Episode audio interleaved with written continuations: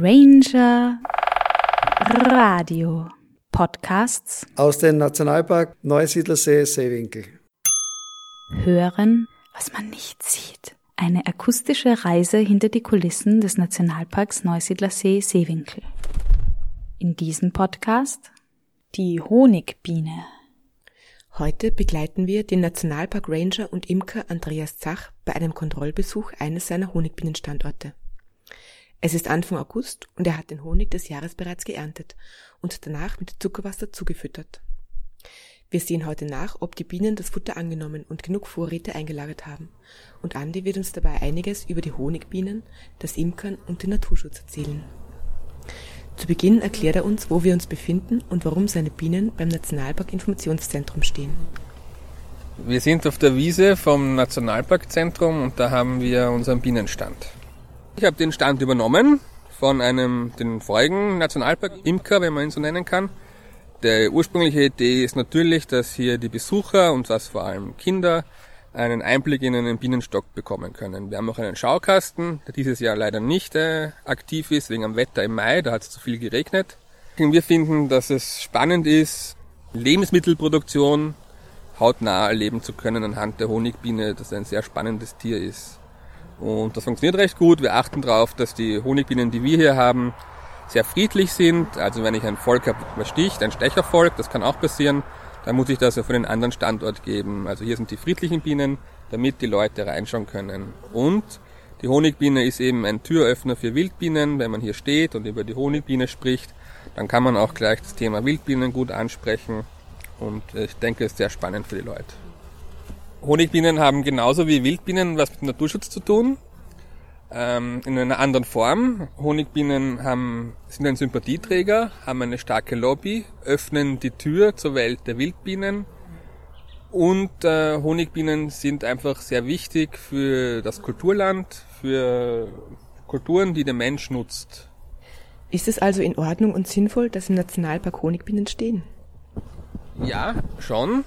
Allerdings muss man aufpassen, dass man nicht zu viele Völker hat. Aber in einem Nationalpark wie den Neusiedler See Seewinkel gibt es immer wieder Flächen, die nicht im Nationalpark sind und auch Siedlungen und die Honigbiene geht vor allem auf Massentrachten, also zum Beispiel auf Raps, auf Apfel, auf Linden, auf Rubinien und die soll sie anfliegen. Allerdings sind wir jetzt auch da.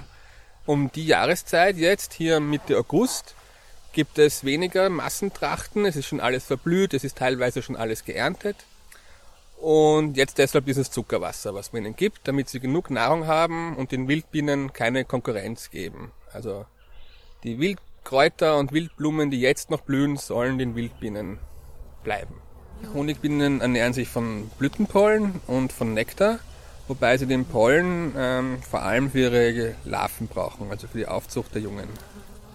Sind Honigbienen Nahrungskonkurrenten zu Wildbienen? Ja, das sind sie. Es ist aber ein kontroverses Thema und ist noch Gegenstand der Forschung. Aber meine persönliche Meinung ist, dass sie das sind und dass man deshalb aufpassen muss, wo man seine Honigbienenvölker aufstellt. Wie viele Honigbienenvölker hast du im Nationalpark und wie viel Honig erntest du von einem Volk? Wir schauen, dass wir wenig Völker im Nationalpark stehen haben. Hier, wir haben zwei Standorte. Einer ist in Ilmitz und einer ist in Apethlon. Bei Apethlon ist der Standort ein bisschen weiter weg von, von der Ortschaft. Da sollten weniger Völker stehen als in Ilmitz, aber wir versuchen, dass wir pro Stand nicht mehr als vier Völker haben. Wir ernten hier im, im Schnitt äh, von einem Volk 20 Kilo. Wird es Nationalpark Honig zu kaufen geben? Also man muss dazu sagen, dass das äh, ein bisschen ein Betrug wäre, ihn Nationalpark Honig zu nennen weil die Bienen fliegen ja nicht in den Nationalpark, die fliegen ja vor allem in die Ortschaft, um dort die Rubinien äh, anzufliegen oder auf die Rapsfelder. Und klar, es ist ein schöner Name, aber es wäre ein bisschen ein Betrug. Also es wird auf keinen Fall Nationalpark-Honig zu kaufen geben.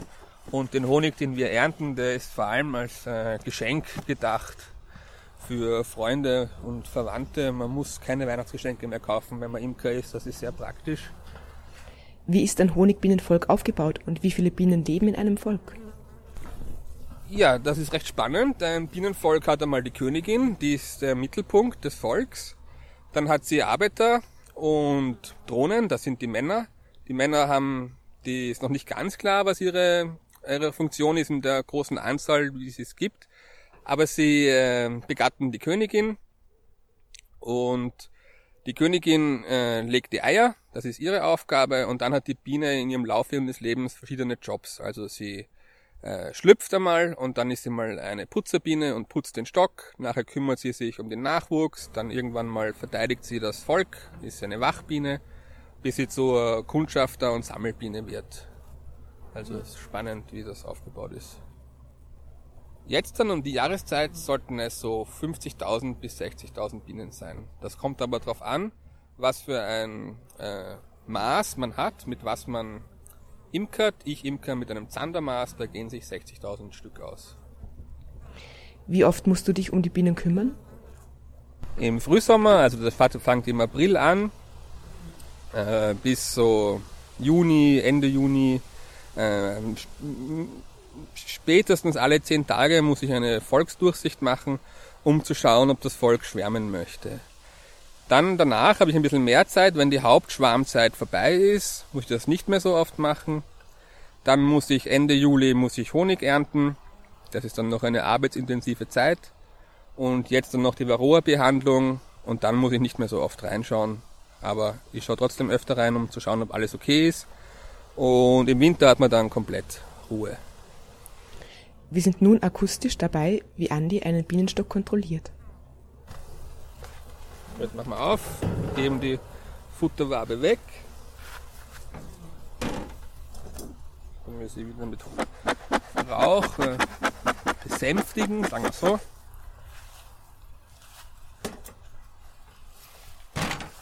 Kehren sie runter, weil sie da jetzt auf der Rückseite von der Futterwabe sitzen kehren mit einem Besen die Honigbiene ins, in den Stock hinein. Und wie man sieht, ist die Honigbiene ein relativ friedliches Tier. Relativ deshalb, weil wenn man nicht aufpasst und viele Tiere zerquetscht oder bei schlechtem Wetter, bei falschem Wetter, also wenn Gewitter äh, ist oder droht zu sein, dann sind sie aggressiver. Aber wenn man zur richtigen Tageszeit hingeht, passiert eigentlich nichts. So, und dann kontrollieren wir noch, ob sie genug Futter eingelagert haben. Dafür nehme ich einfach eine Wabe raus und schaue, wie schwer es ist. So eine Wabe, so eine Futterwabe kann ruhig zwei Kilo haben. Und das merkt man dann schon, weil es ein bisschen anstrengend ist, die rauszuheben. Dann passt das. Ist die Wabe draußen und man sieht, die ist bummvoll mit Honig bzw. Zuckerwasserhonig. Sehr gut. Andi, warum bist du Imker? Ja, ich bin Imker geworden aus Interesse. Äh, prinzipiell tue ich gerne Sachen selber machen. Also nicht nur, nicht nur Honig. Und es ist ein sehr entspannendes und ruhiges Hobby. Man kann nicht äh, hektisch sein bei den Bienen. Das wäre fatal. Man erlebt viel. Und äh, wenn ich ganz ehrlich bin, habe ich mir auch ursprünglich gedacht, dass ich da viel für die Natur mache bis ich mich da mehr reingelesen habe und draufgekommen bin, ich mache viel mit der Natur, aber weniger für die Natur als Imker. Aber mit der Natur arbeiten ist schon schön genug. Was macht man, um ein Bienenvolk gesund zu halten? Also mehrere Sachen. Man tut vor allem im, im Frühjahr, im Frühsommer Ableger bilden, also Kunstschwärme bilden, um äh, alte Waben auch aus dem, aus dem Volk rauszubekommen. Aber vor allem muss man nach der Honigernte, das ist ganz wichtig, dass das nach der Honigernte ist, eine Ameisensäurenbehandlung machen. Wobei das auch ein Ziel von uns ist, dass man darauf verzichten kann irgendwann einmal. Und da wird auch geforscht, was man da noch Besseres tun kann. Und das große Ziel, was ich habe, ist, dass alle Völker den Winter überleben. Und die Arbeit steht jetzt an, eben mit der Varroa-Behandlung. Andi kontrolliert noch den zweiten Stock an diesem Standort und ist auch mit diesem Volk und seinen Vorräten für den Winter zufrieden. Tausende von Bienen bedanken sich fürs Zuhören.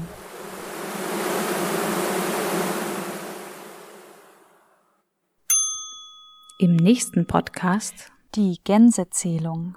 Gefördert aus Mitteln der Europäischen Union. im Rahmen des Europäischen Landwirtschaftsfonds für die Entwicklung des ländlichen Raums.